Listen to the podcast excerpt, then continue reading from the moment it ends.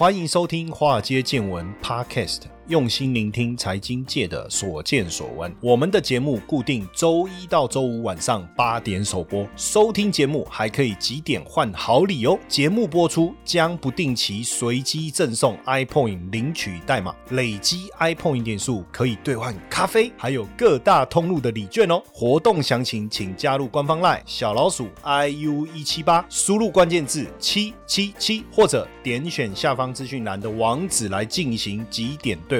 让古怪教授请您喝咖啡拿礼券吧。股票市场千奇百怪，见怪不怪。大家好，我是古怪教授谢承彦。好，当然还是要持续的邀请大家哈来关注我们华尔街见闻这一个 podcast 哦。那很多人就问说，老师，那你为什么要录 podcast？我就觉得说，其实每天呢，我看非常多的资料，包含总体经济啦、产业趋势啦，甚至个别股票啦，不论是从台股看到美股，看到外汇市场，还是原油市场、黄金，其实我每天看很多资料。然后那时候。后，当然第一个想法是说，哎，那我看那么多资料，看完看完就看完了，哇，那我花那么多时间看这些资料，我这个人总觉得说很多事情啊，你你要能够重复去使用，能够发挥它最大的效力。就像我有个坏习惯，从以前念书就这样，就是我习我习惯就是，比如说很多人问我说，像前一段时间我追了那个那个《非常律师》这这部韩剧嘛，哈，那很多人就问我说，老师，啊你怎么有空追剧？我说我有个坏习惯，就是比如说我可能在。整理这个研究报告的时候，我就会顺便追剧。我说：“哎啊，对啊，当然你说一心二用哦，是不是真的有效？我也不知道。但是我在整理研究、在看研究报告的时候啊，我就会顺便，我就会顺便想说追个剧好了，这样子，我就觉得一次我做了两件事情，我时间就不会浪费掉哦。当然这样我。”不见得好啦，对不对？哦，因为可能剧也没有追好，然后那个研究资料也没有看看进去，所以当时我就想说，哎，那我研究这么多资料，我为什么不把它整理整理，跟大家分享？那最早的时候，当然我用 YT，可是我发现用 YT 有个最大的问题是什么？就是我做完资，我看完资料，其实 Podcast 我就可以开始讲。那时候当然还没有，大家还没有认真的在在听 Podcast。我那时候是我我们那时候我记得很有趣哦，我是我是录 YT，可是录 YT 我就发现说。录完我们还是要剪啊，要后置啊，哦，那这个及时性有时候不是这么好啊。那我们后来哎，有了一些方式可以做直播，我们就同时直播。但我的直播不是唱歌或是露露奶在那边抖奶哦，抖奶要抖内。哦，对不起，我没有任何物化女性的意思哦。那或是唱歌啊，我又我歌声又不好，对不对？那你说看我的脸，我我又没有颜值，对不对？哦，看了我等下。那个小朋友还会吓到啊！这叔叔是谁？好可怕，对不对？这个也不可能嘛。但当时确实，我我我们也同时在 YT、在 Facebook 哦做直播这样。但最最大的问题是什么？我就想说，哎，那那我做直播，我我到我到我到底要不要提供影像啊？要不要提供画面呢？那如果这样的话，我要做 PPT 又很花时间。坦白讲，也非常的忙碌嘛，哈。那后来做了一段时间之后，我发现，哎，效益也不大，哦。那而且坦白讲，就是没有一个机制让，就是说，哎，大家那个时间就知道。我讲很多年前了，现在当然不一样了。现在有直播平台，有什么的很多了，哈。那后来当然我在二零二零年，而而且刚好那时候我都在跑海外嘛，去香港，然后马来西亚、新加坡这样跑来跑去。坦白讲，要稳定持续的。给大家做直播也不容易啊，哈，所以后来当然因缘机会，二零二零年七月也在疫情在台湾也怕哪也去不了，对不对？没想到哪也去不了，好像有一首歌好像就这样唱哈。那那时候我就想说，哎，声音不错啊，哦，当然一来听我的声音你会忘了我的脸嘛，这是一个好处嘛。再来第二个就是我觉得资料我看完，因为我消化资料的速度很快，那基本上我觉得哎这样蛮好的，我可以把我大量消化过的资料啊，哦来用我自己的话来跟大家分享，哎，我觉得也是一个不错的方式哈，所以我们就开始了这个华尔街见闻，所以也希望就是说，那你觉得我们这样听我这样讲这些财经的东西，你觉得不错，打发时间也好，开车的时候有个人啊在旁边讲话陪着你，你也不会觉得无聊，或者晚上你在熬夜的时候啊，准备考试啊，吼，哎，一一一个人嘛，总总是觉得寂寞难耐，对不对？这时候来听一下我的华尔街见闻哈，让我陪伴你，而且重点是哦，这个内容有料。啊，哦，干货哦，干货。我记得那时候去大陆演讲的时候，他们说干货，我想说，看你在骂骂我，他妈我大老远跑来演讲，你们这边这些人真的不知足哦。原来干货的意思是不含水分啊，哦，不含水分的意思就是很实在。后来我才知道哈，那当然今天我们来跟大家讨论一下哈，这个亚币竞贬人民币的问题哈，因为九月七号的时候，我看人民币在岸人民币哈，在岸人民币，等下我会解释一下在岸跟离岸是什么意思。人民币就人民币，为什么还有分在岸离岸哈，还是上岸？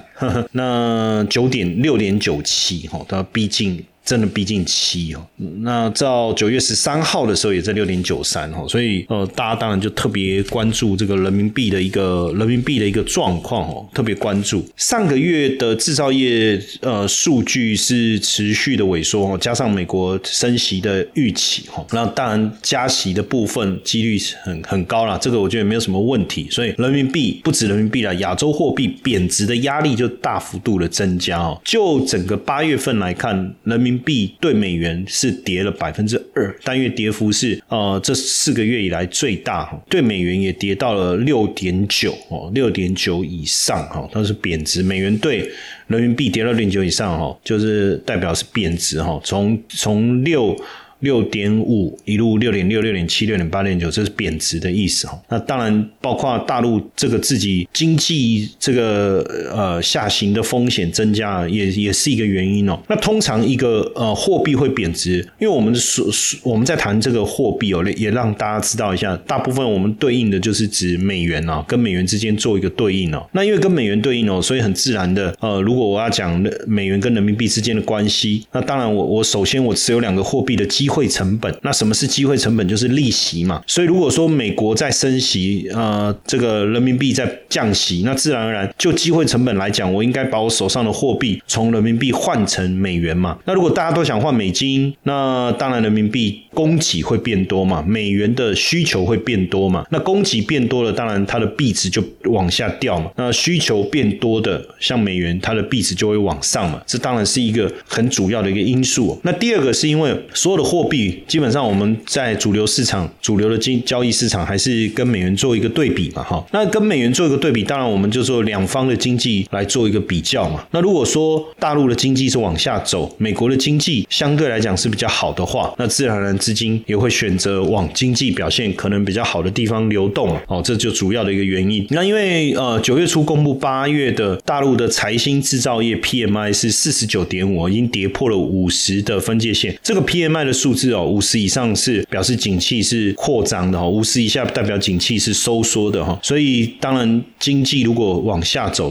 自然而然这个人民币就不吸引人了哈。它一个很简单的逻辑是这样哈。那像高盛跟瑞典的北欧斯安银行啊，都预料说人民币的贬值也会削弱其他国家的出口竞争力。在这样的情况下，当然会引发货币的竞贬哦，竞相贬值了。所以你看这段时期也导致了新台币啊、韩元这些货币都走低哦，走低。那这个对于过去大家认为说，哎，人民币好像是一个新兴市场避险的一个天堂来讲，变成是一个相当大的一个转变，哈，相当大的转变。那人民币是不是一定会再进一步的贬值？首先，我们还是得知道，人民币贬值一定会拉低韩元啦、新台币啦、泰铢啦、马币啦，甚至连这个墨西哥披索啦、匈牙利的福林啊，哦，或者是罗马尼亚、土耳其的里拉。可能都会有一些影响哦，可能都会有一些影响，因为基本上啊，过去这么长期以来的观察，就是全球的新兴市场很难跟这个中国来脱钩哦，很难跟中国来脱钩，所以当人民币持续贬值的时候，自然而然会影响到整个亚洲市场甚至新兴市场货币的一个变化。当然，我觉得最主要还是几个原因嘛，中国目前的动态清零的一个政策哦，房地产的危机跟经济成长的放缓，这个都是大家担心的一个因素。当然，呃。呃，中国大陆为了，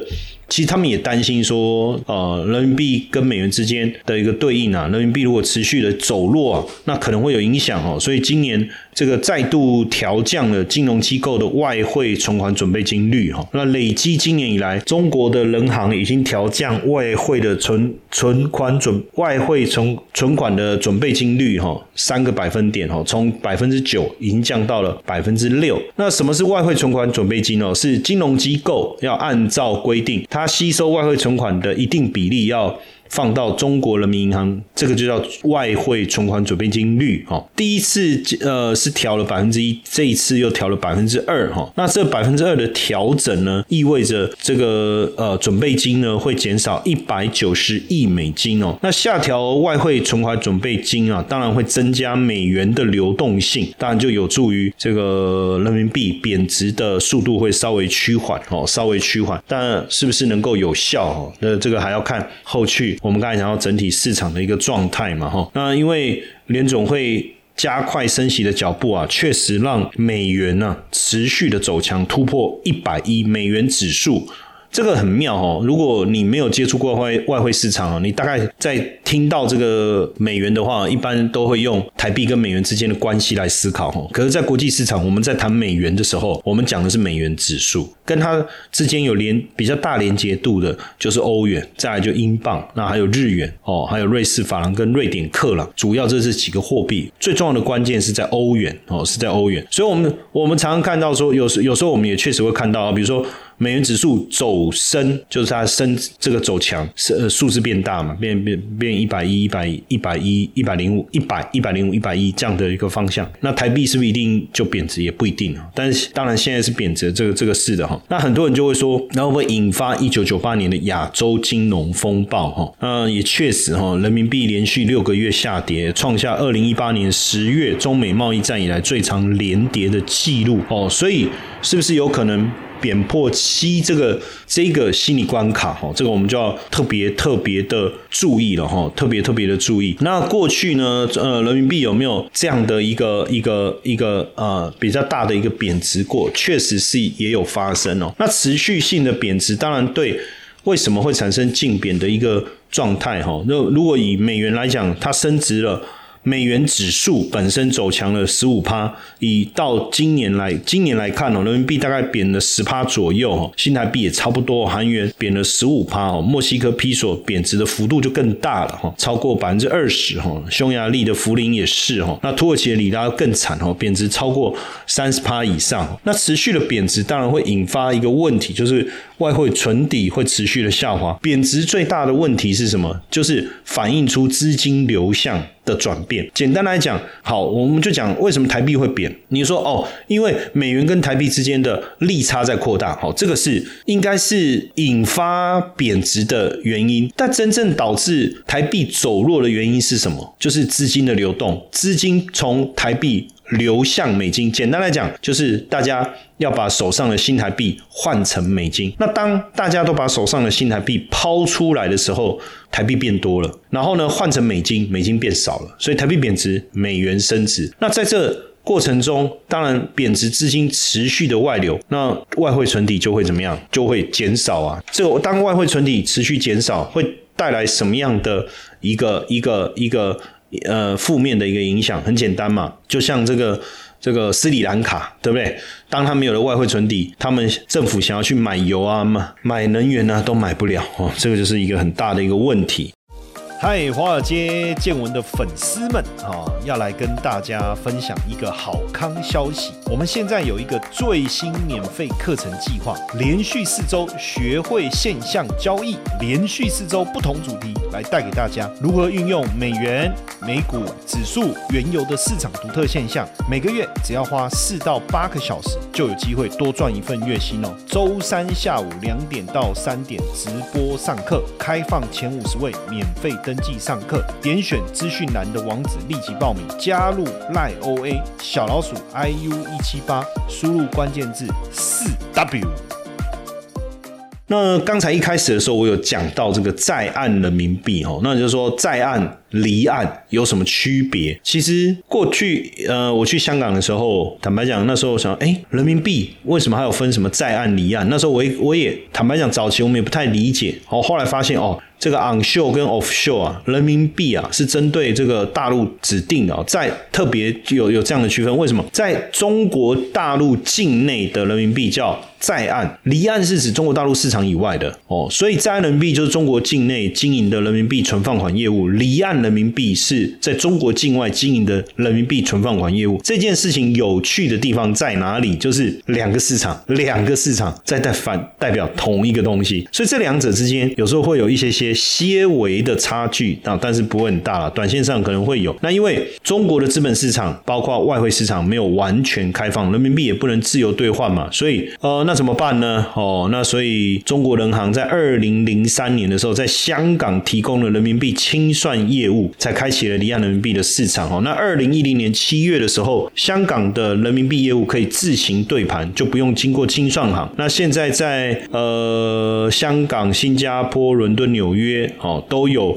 离岸的人民币交易市场，那香港是最主要的离岸人民币的交易市场啊。那等于是说，呃，离岸人民币就会有一个一个一样会有一个呃属于自己本身的汇率，但是它当然还是跟在岸人民币是联动的哈。那讲这个部分解释完，我们就来看一下，就是因为人民币对美元贬值的幅度啊，今年大概在百分之十啊。那如果是如果是这样的话，呃，能不能知道大概它的影响为什么？过去有没有发生过？哈，其实二过去两次，二零一五年八月到二零一六年十二月，还有一次是二零一八年三月到二零一九年九月。这两次都出现了不约而同百分之十二的贬值。那这个二零一五年这个是八一一汇改哦，八一一汇改，因为当时中国官方以完善人民币对美元汇率的中间价报价为由啊，就是它的理由是什么？就是说啊，我们要让这个美元兑换人民币的这个报价，我们要更完善呐，哦，更完善。那所以呢，我们就贬了，贬了百分之二。哦，这个是人民币一九九四年以来两天之内最大变动的幅度啊。所以当然就引发了资金的外流哈，当时一堆资金吓到了，那拼了命外移哈。那当然这个对人民币八一汇改，这个对人民币改革来讲是一个大事情啊，当然是一个大事情哈。二零一五年我不知道大家记不记得四月份的时候哦，这个 A 股市场大跌哈，大跌，从那时候开始当然就是 A 股市场就一蹶不振哦，跌得非常非常非常的惨哦。那市场都还惊魂未定啊，突然又来了一个八一一汇改哦，又来一个八一一汇改，那当然对市场来讲。讲冲击就非常非常的大哦。那八月十一号当天呢，二零一五年八月十一号当天呢，人民币汇率一开盘就大幅贬值了一千一百三十六个基点，等于一次性的贬值接近百分之二哈，接近百分之二。那之后呢，人民币又连续的贬值哈，三天就贬值超过百分之三，这个都超过。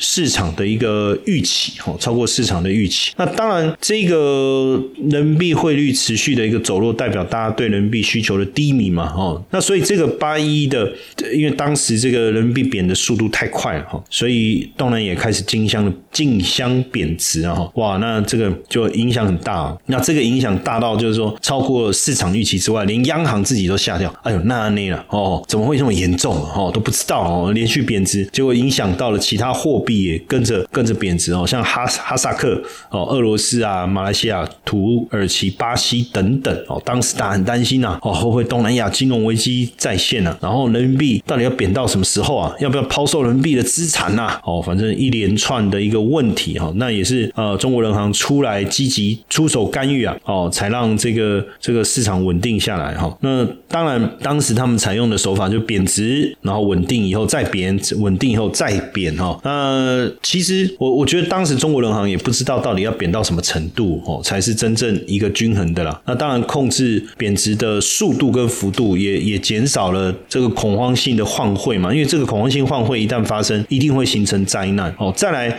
不管是美国还是全球的金融环境啊，其实也不允许人民币突然之间大幅度的贬值哈。那这个部分带来的影响，当然会相当相当的大哈。当然相当这样的大。那当然，所以大家也会来看。哦，当时八一的一个情况哦，那说真的哦，就人民币的汇，它没有完全开放之前，其基本上都还是在岸离岸的问题肯定存在了嘛，对不对？那另外一次贬值比较严重是在二零一八年中美贸易战，因为当时中美贸易战二零一八年开始，美国要对中国三千亿美元的价值的货品课税嘛，哈，那要征收百分之二十五的关税，那这时候怎么办？很简单啊，那人民币贬值，我收到的美金不是在变多。多吗？那所以如果我贬值，收到美金变多，然后因为还有。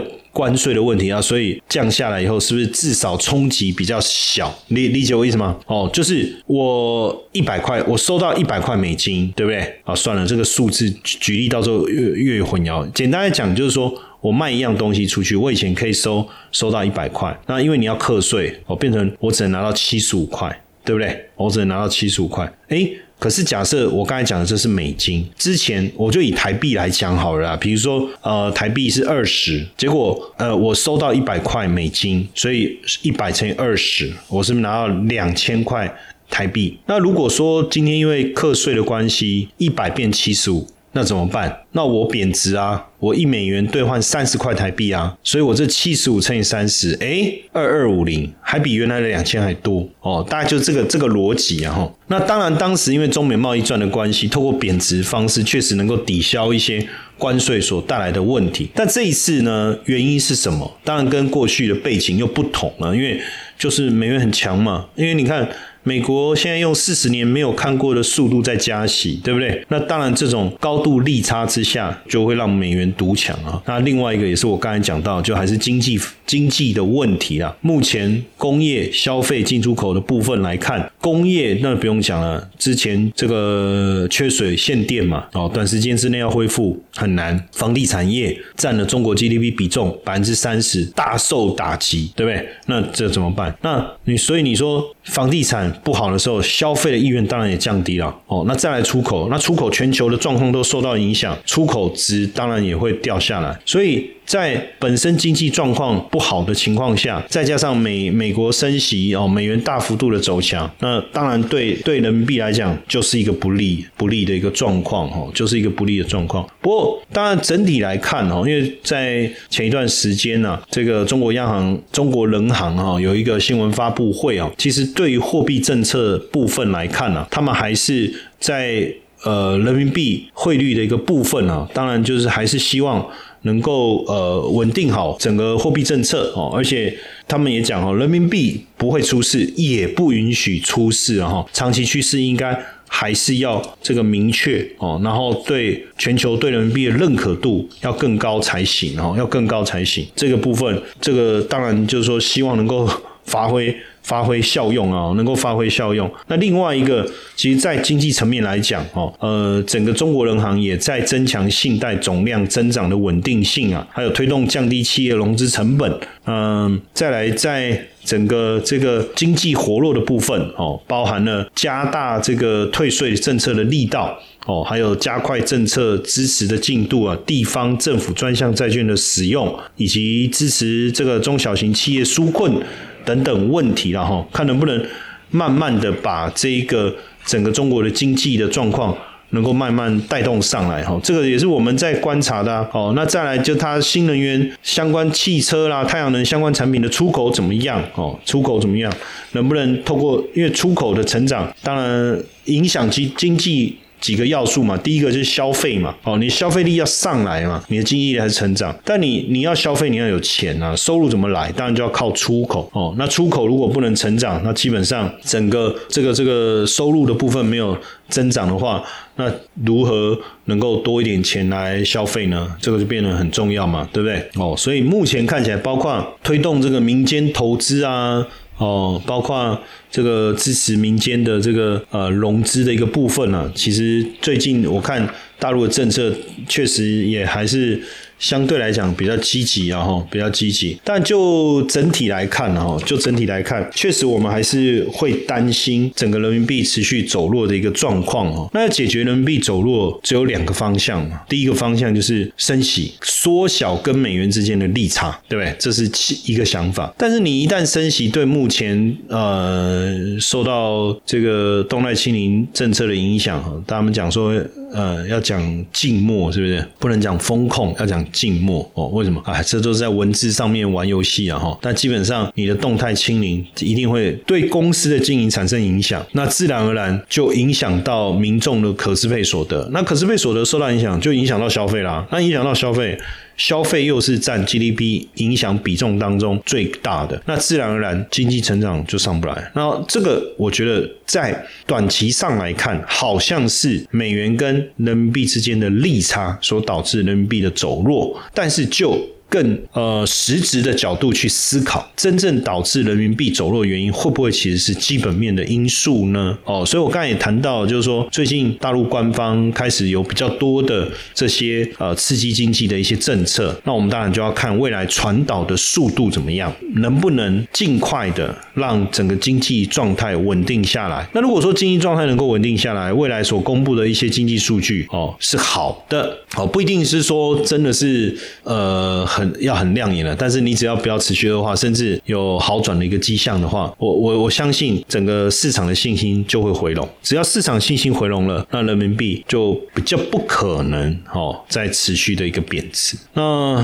说真的，我们最近也在关注，很多人也在问我哈，他说：“哎，老师，我问你啊，你你真的觉得会不会？你觉得会不会有亚洲金融风暴？”我说：“如果哈美元指数持续的走强，一百一。”甚至急剧的拉升到一百一十五、一百二，我如果是这样，那就真的完蛋了。因为所有的货币为美元市占嘛，我们讲为首市占，为马为首市占嘛，那这个首就是美金嘛，美元嘛。那如果是美元的话，那当然它那么强，那其他当然就走弱，那就会产生净贬的影响。就像我是我讲之前二零一五年的汇改，对不对？然后还有。这个之前中美贸易战对应关税这件事情所做的这个这个贬值这样的一个政策性的一个引导，这个部分要特别留意，因为当时确实都给亚洲的货币市场带来净贬的一个效果哈。所以如果这个情况又发生的话，我们就要真的要特别特别小心了。不过所幸最近美元有稍微回档一些回来哈，有回档一些回来，这或许也是一个呃，这个叫什么？缓冲嘛，对不对？稍微有点缓冲了哈，稍微有点缓冲哇，要不然如果没有这个缓冲的话，确实是蛮麻烦的哈。好，那当然持续关注人民币的一个状况哈。那如果未来人民币能够转强的话，或许对股市也会比较能够带来正面这个激励的效果。Hello，你知道吗？不用装矿机，不用大资金，也可以累积你自己的加密资产哦。币走足加密货币投资组，我们将在这堂免费课程中和你分享如何运用云端算力来累积属于你自己的加密资产。立刻加入官方 Line 小老鼠 iu 一七八，输入关键字 BCW，立刻取得这堂免费课程的资讯吧。